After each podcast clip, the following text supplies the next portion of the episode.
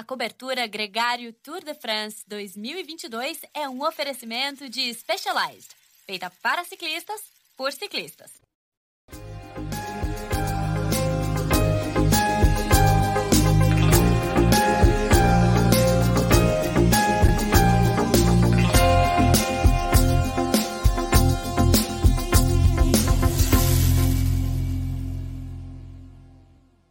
Olá, seja muito bem-vindo à nossa cobertura Tour de France Gregário Specialized. É um grande prazer ter receber todo mundo aqui. A casa já começando a esquentar essa conversa que a gente vai ter aqui ao vivo no YouTube, sempre às 5 da tarde. Já está virando aí é, conhecimento de todo mundo. E também depois no nosso podcast, no seu player favorito. Essa conversa também está lá. Muita gente ouvindo a gente pelo podcast, como sempre. Muita gente conhecendo a gente por aqui também no YouTube. A gente também trouxe agora o Gregário Radio também para o YouTube. Foi muito feliz essa, essa, essa troca. A gente está bastante animado com o que vem por aí também. É, vamos falar da etapa 10 do Tour de France, etapa vencida pelo Magnus Cort Nielsen, esse dinamarquês que sabe muito bem andar na fuga, inclusive andou nas quatro primeiras etapas desse Tour de France, vestindo a camisa de bolinha. Hoje conseguiu usar o que ele lembrava do sprint dele, o que ele trazia de melhor aí, de muitos anos já de carreira, para vencer, precisou usar o photo finish para saber que ele tinha batido o Nico Schultz da equipe Bike Exchange para vencer, voltou a vencer desde 2018. O Tadej Pogacar conseguiu defender a camisa amarela, foi o melhor do pelotão, foi o primeiro a cruzar a linha de chegada, mas viveu um longo caminho até lá. Essa é a base da nossa conversa hoje com ele, com o craque Nicolas, que eu faço o prazer, tenho a honra de colocar nessa conversa agora. Nicolas, muito bem-vindo, grande prazer, um grande dia de ciclismo sem dúvida, né, Nico? Fala, capitão, fala, galera. Pô, eu aqui, se eu tenho a fama de gorar alguém, né, e fazer previsões erradas. se você tem fama, não, peraí. Você, isso você quer dizer é fama, não, né? Eu sou contratado para isso ultimamente, né? As equipes estão me pagando aí, a galera não sabe mas estão me pagando para justamente fazer previsões é, contra os concorrentes. Mas eu tinha previsto que eu achava que o Magnus Cort não voltava a andar em fuga e não dava volta mais nesse Tour de France depois dos primeiros quatro dias de tour que ele fez. Quatro dias não, né? Das quatro fugas que ele já tinha pego ao longo da primeira semana do Tour de France e queimei a língua de novo, né? Fiz a previsão errada, porque realmente ver Magnus Cort depois de toda a paliça, né, de todo o esforço que ele fez nas primeiras, na primeira semana do Tour, entrando em quatro fugas, muitas delas solitárias e gastando muito, conseguir entrar novamente hoje na fuga e não somente entrar, mas ganhar a etapa da maneira que ele ganhou, que foi uma etapa muito dura, por sinal, chapéu. Tiro o chapéu e, e realmente não esperava. Fico muito impressionado mesmo com a com a vitória. Se tinha, eu confesso, Leandrão, se tinha alguém que você, quando eu olhei durante a etapa, como formou a fuga, a velocidade que eles foram, a intensidade, né, que foi, foi duríssimo. Isso aqui é a verdade. Às vezes da televisão a gente não tem noção. Mas certamente foi uma etapa que eles foram super rápidos o dia inteiro e depois, quando eu olhei os nomes na é. fuga, eu falava Magnus Cort, Alberto Betiol, o Betiol pode render tal, mas o Magnus Cort na fuga, caramba. É. Não, ele vai sobrar igual gelo na janta quando a coisa uh, apertar de novo. E o cara foi e arrematou. Chapou, não, com certeza, mérito enorme para ele. Agradecer aqui a pessoal que já começou com as cornetas, o Marcelo até coloquei aqui na transmissão, falando para você não secar o Henrique Mas, que vai fazendo uma prova impecável ali na ponta dos cascos as próximas duas etapas são boas aí, referências para ele, mas está evitando problemas, isso é o mais importante. Mas vamos voltar para a prova, Nico. É uma prova que começou com tumulto desde a largada ali. A grande notícia ali, pré-prova, foi o abandono do George Bennett é, por positivo para Covid. É, o Rafa Maica também testou positivo, mas não precisou abandonar pela carga viral que ele estava ali, não é, era tão contagiosa. E isso foi um baque enorme para a equipe o Emirates, a equipe do Tadej Pogacar, e um grande suspense do que, que seria a postura da prova a partir dessa notícia, né? Porque é, primeiro é, saber o quanto que o Maika estava bem fisicamente, mesmo é, com a, a, Covid não tão latente, né? E segundo, porque eles sabiam também que os outros ciclistas da UAE já não viviam um grande momento, então tinha uma grande expectativa para essa largada, como a gente esperava. se formou uma fuga, demorou muito tempo para se formar a fuga, e formou uma fuga muito numerosa, 25 ciclistas, o Magnus Corte estava entre eles, o Alberto Bettiol, que você citou, companheiro do Magnus, também estava nessa fuga, mas tinha muitos outros nomes, entre eles o Felipe Gilbert, estava é, também o Felipe Gano, o Dila Van Barley, tinha muita gente boa ali, e também o Leonard Kama, que era o ciclista da Bora, é o ciclista alemão da equipe Bora Hansgrohe, um ciclista que brilhou no Giro de Itália e que mais uma vez chegou ali beirando uma conquista nesse Tour de France, ele que chegou muito perto de vencer a etapa da Super Planche de Bellefils, é, hoje ele quase por 11 segundos não conseguiu pegar a camisa do Tadej Pogacar, a camisa amarela. Ele está em segundo lugar na geral agora. Mas tudo isso para dizer que tinha muita pressão sobre o Tadej Pogacar do que podia acontecer. Todo mundo sabia que essa era a etapa mais frágil das três etapas de montanha que a gente vai ver nos Alpes. Então, quer dizer, amanhã vai ser pior, depois de amanhã vai ser ainda pior. Mas, no fim das contas, a, a UAE acabou se defendendo como pôde. É, e o Pogacar também, né? Conseguiu salvar o dia é, numa fuga numerosa, não cedeu a camisa amarela para a fuga, como a gente imaginou que pudesse acontecer, mas a vitória foi da fuga ali até por uma margem de tempo considerável. Ótimo ponto, Leandrão. Vamos por partes. Aqui, por exemplo, na transmissão espanhola, e conversando dentro do, dos amigos e no pelotão, a, o principal ponto de discussão ao longo do dia, independente do lado esportivo da etapa, né, de quem fosse vencer na fuga e tal, foi a questão dos protocolos da Covid adotados pela organização, pelas equipes, e entender toda essa polêmica que está rolando por trás. Confesso que, como ciclista, hoje ficou claro, tipo, eu acho que é um ponto final na Covid, né? E a gente falou, gente, ninguém mais está nem aí com as 9 horas. E qual que é a verdade, verdade, verdadeiro comprometimento da organização e das equipes com controlar o Covid. E o feeling é que ficou banalizado. Explico.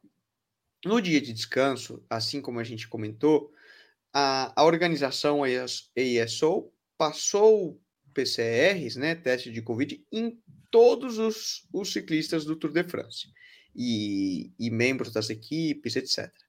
Todos voltaram negativo. Lindo, que legal, ninguém tá doente e tal.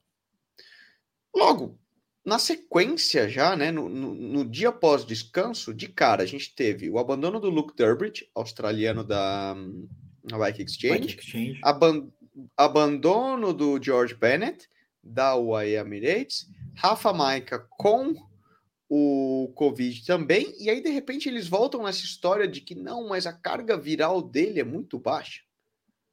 Cara, peraí, mas se a regra é clara, né? É, ela é clara ou não é? Como é que funciona isso aí? É... O cara tá com Covid, mas ele não abandona, assim como o Bob Jungels tinha rolado na, na é. largada. É... E, aí, e gerou muita polêmica, né? No sentido de que, gente, mas como assim? O cara, o cara é positivo ou não é? Ponto final. Ah, a carga viral é baixa, não transmite, não sei o que tal. Pô, gente, não, peraí. Então a regra não é igual para todo mundo? Ou como funciona? A gente foi olhar e começou a entender. Como que tá funcionando essa questão do quesito de quem, quem é positivo para Covid, quem não é, quem pode continuar na prova e quem não pode. Existe um trio onde o médico da equipe do atleta, o médico da ESO, que é organizadora do evento, do tour, e o médico da UCI entram em contato. Esses três caras decidem. Ah, ele é positivo, mas ele é sintomático, ele não é, ele tal. Então, na realidade, tem muita subjetividade na decisão. Exatamente, é, eu ia te interromper para falar exatamente isso cornetando, né? Mas tem muita subjetividade. Interessa mandar o Rafa Maica para casa? Não, porque praticamente está matando a equipe UAE. É, de novo, os testes organizados pela ESO são válidos? Não, a ESO não quer mandar ninguém para casa, porque eles perdem perde muito para o show, né? Para o evento Tour de France, que vamos pensar, se um Pogacar dá positivo, cara, isso é péssimo para o negócio do Tour de France, para a história da competição e para tudo que está acontecendo a polêmica e como isso vai evoluir ao longo das próximas semanas, a gente não sabe. Vamos fazer análise de como isso reflete no lado esportivo. Sai a notícia no dia de hoje. UAE, Rafa Maica doente, Mark Hirsch, que é o suíço que ainda não abandonou, mas está arrastando. Batendo uma lata danada. Uhum. Batendo uma lata danada. é, George Bennett, que era uma das dos gregários mais fortes da equipe, sai. Já tinham perdido o Vergat Langen. Michael Bier, que é outro da equipe, também não tá lá essas coisas. Ou o que a gente tinha conversado no, no programa de ontem, né? Do Radio, fazendo uma análise do que, o que poderia acontecer ao longo da semana. Pogacar é um líder fortíssimo, mas a equipe dele demonstra muita fragilidade. O pelotão larga com essa notícia de que grande parte da equipe está doente, já, já enxerga uma certa fragilidade. Amigo, todo mundo vai tentar aproveitar. Ninguém, esporte profissional, não tem bonzinho, não tem amiguinho. Vamos aproveitar uma fragilidade na equipe, vamos aproveitar que pode ser um dia que a camisa amarela mude de mãos, porque talvez eles veem que eles são é. frágeis e não podem controlar. E foi o que aconteceu. Ataques do início, várias equipes tentando armar uma emboscada para cima da UAE. Eles sofreram para controlar a etapa de hoje, sofreram muito, gastaram balas e a gente viu justamente esse reflexo. Camisa é. amarela não mudou de mãos por isso. E houve inclusive um momento na prova, Leandro, que talvez não sei quando iniciou a transmissão aí no Brasil, para quem possa ter acompanhado, mas houve um momento que o Thomas Pitcock quase entrou nesse grupo. O Adam Yates também chegou. Um... Exato, e você imagina se esses dois nomes da Ineos, que é o que a gente já vem falando de muito tempo, né? Qual que é o poder da Ineos? A força por equipe e essa capacidade de comer pelas beiradas e eventualmente aproveitar uma fragilidade na briga entre Pogacar e Jumbo Visma. É. Teve muito perto, né, de que isso acontecesse. E você imagina, entra um cara desse e você dá 5, 7, 8 minutos, opa, aí sim ele se torna um cara perigoso na, na disputa da classificação geral. Eu acho que a gente tem essa expectativa, inclusive, para os próximos dois dias, Nicolas, porque assim como a gente estava até conversando, eu estava conversando com o Álvaro aqui, que é o nosso o nosso produtor desses episódios aqui, dessas nossas conversas, e também está é, ali assistindo a etapa desde a largada ali no, nos stories da Gregário. A gente estava conversando sobre isso, assim, que se o Maika testou positivo, se ele tem algum, ao mínimo sintoma de Covid, ele não pode estar 100% também, entendeu? Não. Então, o quanto que o pelotão conseguir tirar e desgastar os ciclistas agora, isso é um, um cumulativo, e testaram hoje. Hoje não era um dia para enfiar a faca no dente, né? Porque a subida final não era assim tão dura quanto vai ser a de amanhã e quanto vai ser também a, a de quinta-feira no Alpe d'Huez. Então, isso foi sem dúvida, foi pesado ali na balança na hora que eles decidiram é, as posturas na etapa de hoje.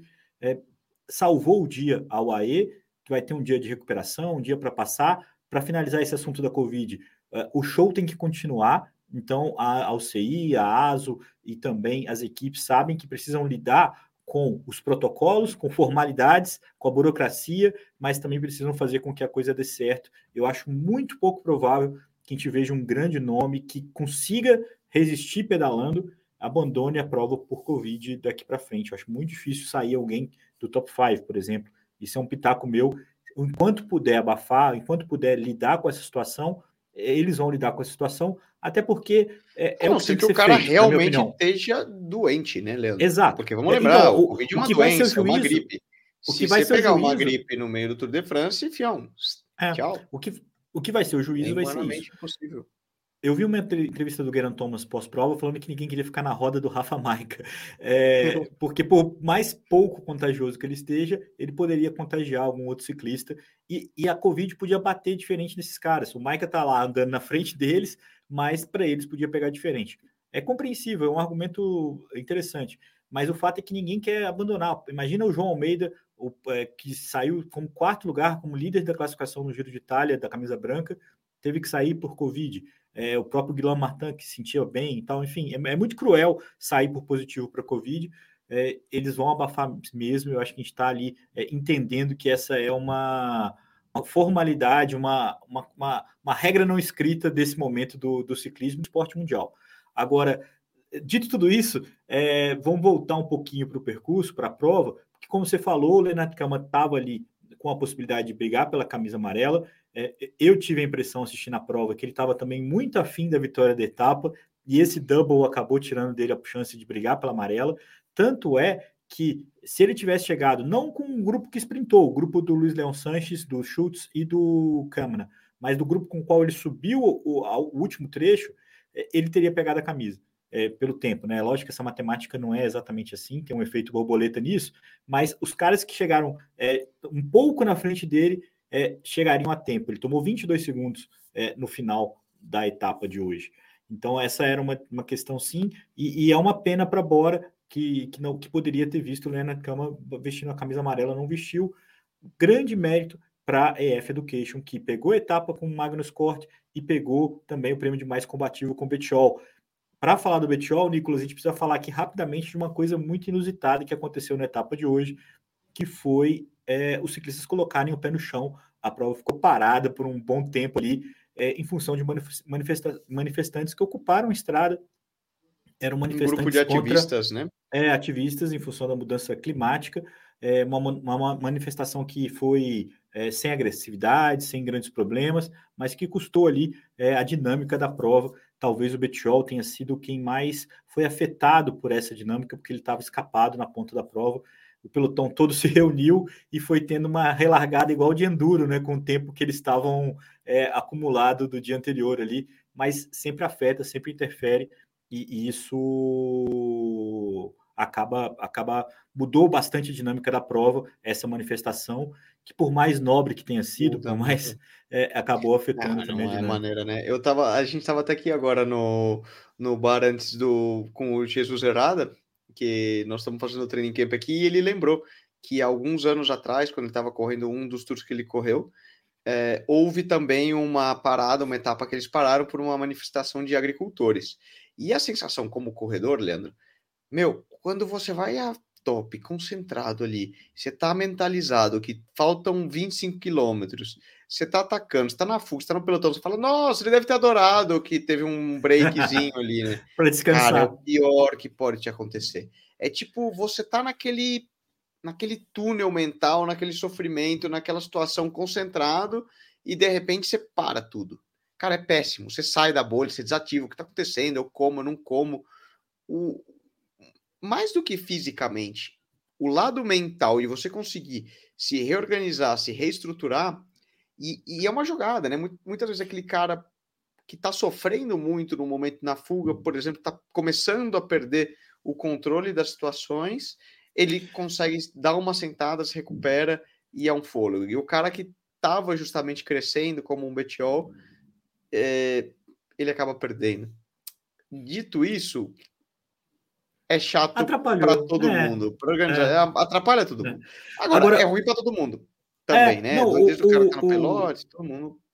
O Prudhomme foi até a declaração mais precisa para mim sobre isso, que ele falou que é, são males do sucesso do Tour de France, né? Não é a primeira vez, não vai ser a última que se usa todo o potencial de visibilidade do Tour de France para trazer uma manifestação é, para a prova.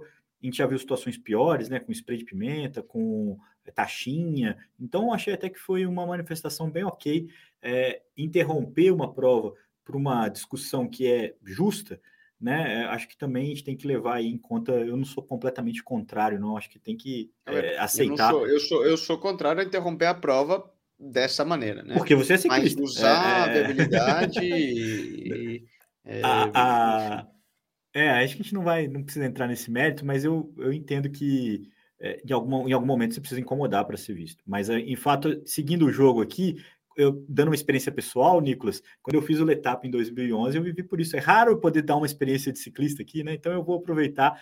Teve um acidente, a gente ficou meia hora parado. Meia hora parado entre o Galibier, desse final da descida do Galibier, é, poucos metros, quilômetros antes de começar o Alpe e foi horrível. Para mim foi muito ruim. É, eu já não estava ali, aquilo tudo, na hora que esfriou, então foi, foi um baque terrível mas de fato é bem baixo astral recomeçar assim. Imagino, imagino principalmente o Betiol, que estava ali sozinho com a Gana. É, o grupo perseguidor conseguiu pensar as estratégias um pouco melhor ali, olhar para cada um, e o pelotão também é, conseguiu replanejar, né? conseguiu ter um controle, por mais que as distâncias é, de tempo tivessem é, se mantido pela organização na relargada. É, fato, Nicolas, é que nada mudou é, significativamente na classificação geral. Os ciclistas se mantiveram ali de uma forma é, equilibrado entre eles. O Leonard Câmara subiu ao top 10, a gente vai até colocar aqui, vamos colocar isso já, que dá para ilustrar bem a, a, classificação da etapa e dos ciclistas. Vamos voltar aqui ao que eu entrei na página errada. O Magnus Cotton venceu a etapa com o Nicolas Schultz. É, até o top 10 inteiro é da fuga, tá vendo? O, o, Len, o Lennart Kama chegou a 22 segundos na décima colocação, é, com alguns ciclistas entre eles, inclusive é, o Ben Thomas, que achei que estava no meu time do Velo Games, Nicolas, não tá. Fa... Aí, ele na classificação muito, geral. Ele, ele até veio brincando aqui, o Jesus falou: ai caramba, meu, meu companheiro lá ficou tirando da fuga igual louco para abrir o sprint e não fez nada. Não fez nada. Mas depois realmente a vitória do Magnus Ali... foi muito bonita, né, Leandrão? Vamos foi falar da bonito. vitória em si, do sprint final foi emocionante. Nós aqui, por exemplo, né, ainda mais estando no meio da espanholada, quando Luiz Leão Sanches atacou a falta de 5 quilômetros, foi aquela coisa: Uau, Luiz Le vai ganhar a etapa, vai ganhar a etapa, porque ele é um cara muito querido aqui na, na Espanha. Cara que já foi campeão no espanhol, já espanhol. ganhou diversas coisas, etapa noturna, etc. Lembrando que ele aí é da quarentão já, né? Da geração, geração Valverde. Foi campeão da Paris realmente... em 2006, se eu não me engano. É um cara de muita estrada. Vem de quilômetros. E é um cara querido na Espanha. Então a galera aqui vibrando, vamos, Luizle, Luizle. Porém, quando justamente né, o Nick Schultz, que é outro cara muito gente boa, Leandrão, posso te falar? Eu lembro dele na carra rural, né? Também veio crescendo pouco a pouco entre as equipes. Ele passava um tempo em Pamplona, depois em Girona. Já treinei muito com ele. O cara é vissurado em café, Leandrão. Ele, ah. Onde ele vai, uma curiosidade, o Nick, ele, ele vai num lugar novo, ele busca uma cafeteria de especialidade para comprar grão de café, ele leva o moedorzinho dele, ele realmente tem essa cultura. E, e justamente, né, no final da etapa, foi uma etapa muito emocionante de assistir essa dinâmica de como foi a vitória. E, e ele, Luiz Leão Santos, vinha atacado. Ele e o Nick Schulze, o Matheus Jorgensen, que fez quarto da Movistar, conseguiram encostar no Luisler e falou: bom, agora vai sair dos três. Eles começaram a se olhar. Esse segundo grupo encostou neles de novo e foi um sprint desse sprint que você vê longo, né? Do, da galera bem cansada, queimando Câmera embreagem. lenta, né? Em câmera lenta e o Magnus é. Corto realmente tirou uma da manga eh, para vencer. Vale a, vale a pena assistir aí o, o vídeo da chegada, vale. quem, tá no, inclusive, momento Z2 ali, é, que é nosso Verdade. parceiro nessa transmissão, o sprint do Magnus Corto versus o Nico, seu xará. Deu dó do Nico, porque eu acho talvez que ele tenha queimado um pouco para tentar marcar o Luiz Leão Sanches, quando talvez, é óbvio que o Magnus era quem tinha o melhor sprint ali, mas talvez tenha sido a fagulha que faltou para ele. O outro momento Z2, inclusive, que pode votar lá nos stories da Gregário, é a defesa do Tadej Pogacar, que chegou sprintando ali mais uma vez, né, cara? Mais uma etapa que ninguém chega na frente do Tadej Pogacar no pelotão. É, é impressionante a supremacia que ele tem imposto aos seus rivais, tirando as etapas ali de sprint, né? Que inclusive numa que ele ficou preso num acidente e tal, é, ele só chegou na frente de todo mundo. Hoje foi mais uma vez assim. É, mas foi de fato muito bonito o sprint, a vitória do Magnus Cort foi milimétrica e, e, ele até falou que não existe nada similar no mundo, Nicolas Sessler. Eu estava mais uma vez aqui trazendo o Álvaro para a conversa, eu estava falando com ele que o, o Magnus Cort bateu muita, muito na trave no Giro de Itália, né? Que era a primeira vez que ele correu a prova italiana, tá vindo para o double. Então, o que me surpreende nesse desempenho dele é que lá ele fez uma prova meio esquisita, porque ele não estava tão forte no punch. Ele chegou numa, numa, fuga que deu certo com quatro ciclistas, ele perdeu o sprint ali é, para o ciclista da Alpecin, que agora fugiu o nome dele, o Oldani. É uma vitória que ele não costuma deixar escapar mas nos outros dias ele estava subindo montanha com os melhores ciclistas da classificação geral, estava ali meio esquisito a, a, desempenho dele naquela, naquele momento do Giro de Itália. Agora, no Tour de France, vai vivendo grandes momentos. Primeiro na Dinamarca, terra dele, brilhando nas fugas com a camisa de bolinha, e agora arremata uma vitória de etapa muito importante para a equipe dele, para a EF Education. Aqui, só para matar então a classificação geral, como eu falei, o Leonard Kama entrou aqui na segunda posição, a 11 segundos do Tadej Pogacar, e o Luiz Leão Sanches entrou na nona colocação, a 1,50 atrás do, do Pogacar, essas são as principais mudanças aqui. O Jonas Vingegaard continua é, a 39 segundos, o Geraint Thomas a 1,17. São os dois que brigam pelo pódio. Eu não acredito que o Leonard Kama vai ficar nessa briga por muito tempo. É, acredito até que na etapa de amanhã não, ele já no, sai dali. O, no, normal, Leandrão, é que esse pessoal que entrou na fuga de hoje e, e, e, visto como eles terminaram a etapa, né, realmente desgastados, que amanhã, dada a dureza, a gente pode até entrar para comentar rapidamente aqui, que nós já estamos com 25 minutos de programa, mas é, comentar a etapa de amanhã é muito dura, gente. É, é duríssima e o normal é que essa galera que entrou na fuga de hoje e terminou assim desgastada vai voltar de marcha ré. Até é. uma análise durante a etapa, eu chamei a atenção aqui. Ó, oh, gente, os caras que realmente querem disputar a camisa de bolinhas não estão na fuga de hoje. Não, você vê Simon Gaskin, ó, subiu a última subida, passeando. Thibaut Pinot não tá na fuga de hoje. E não é coincidência. Os caras que realmente vão em busca dos pontos e sabem onde eles têm que estar, tá, eles têm marcadas as etapas de amanhã e depois. Por quê? Terão muitos pontos em jogo pela camisa de montanha. E esses caras a gente deve ver, se eles tiverem pernas, amanhã eles vão se, vão se mexer e é onde realmente eles podem confirmar e disputar essa camisa de essa camisa de montanha. Porque como a gente vê aí na tela, pô, amanhã a gente tem um categoria 2, que é uma subida muito legal, vale a pena é, assistir uma subidinha cheia de curvinha, assim, uma estrada super apertadinha.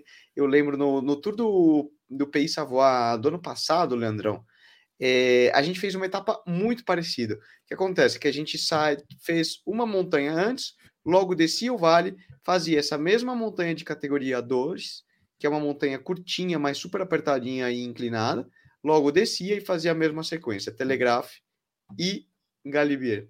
Eu estava até olhando no Strava agora quando eu fui, eu fui, fui levantar a etapa, Leandrão. Quanto tempo eu subi no ano passado? para ver. Tá certo que era outra etapa, tudo certo. Eu subi em uma hora e dois. O, o Galibier? O, Ou o Granon? O, o, o Col do Galibier. Ah, é... depois eu te passo o meu tempo para você admirar.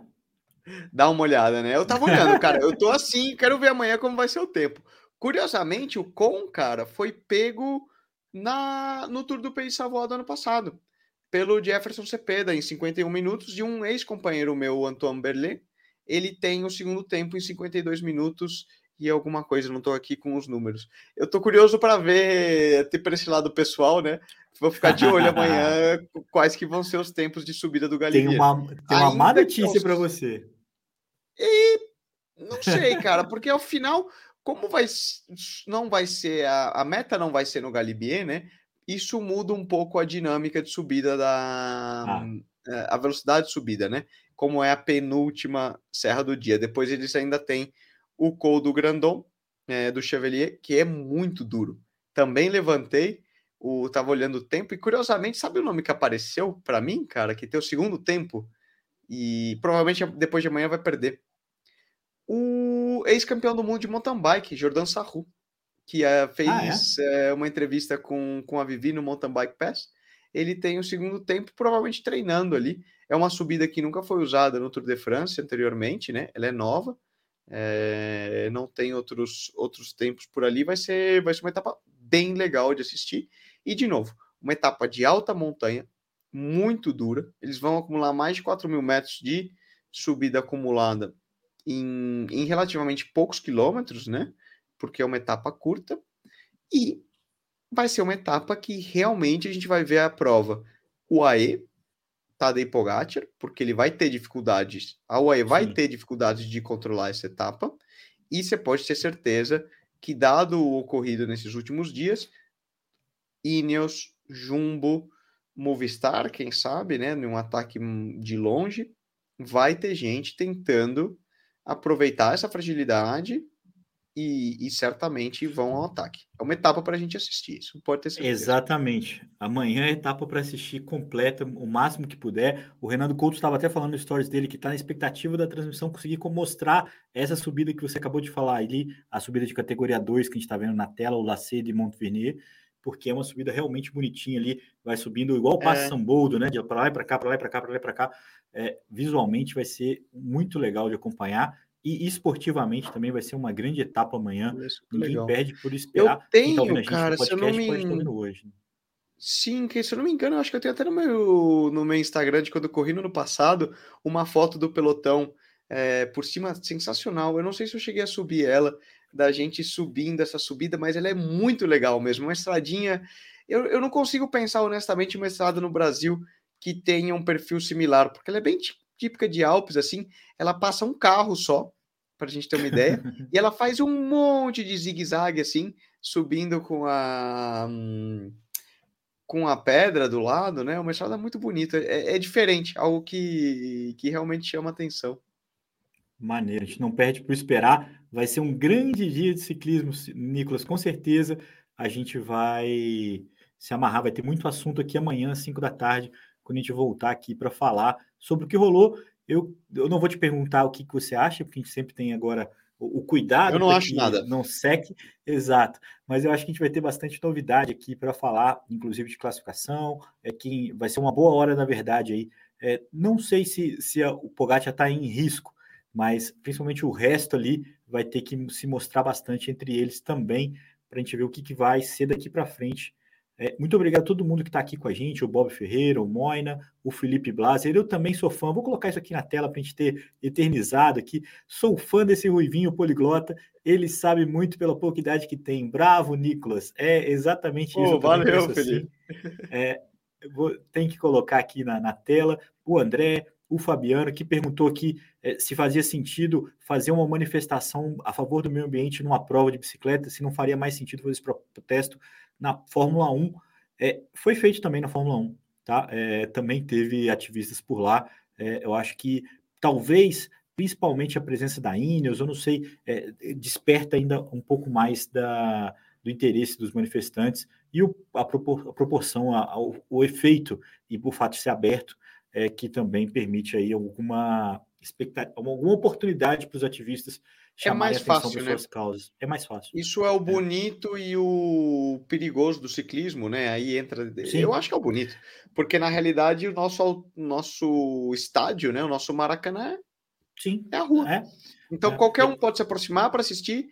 É super acessível. Nós somos super acessíveis, né? Como ciclistas, mas também somos, estamos muito suscetíveis a qualquer coisa que alguém queira fazer.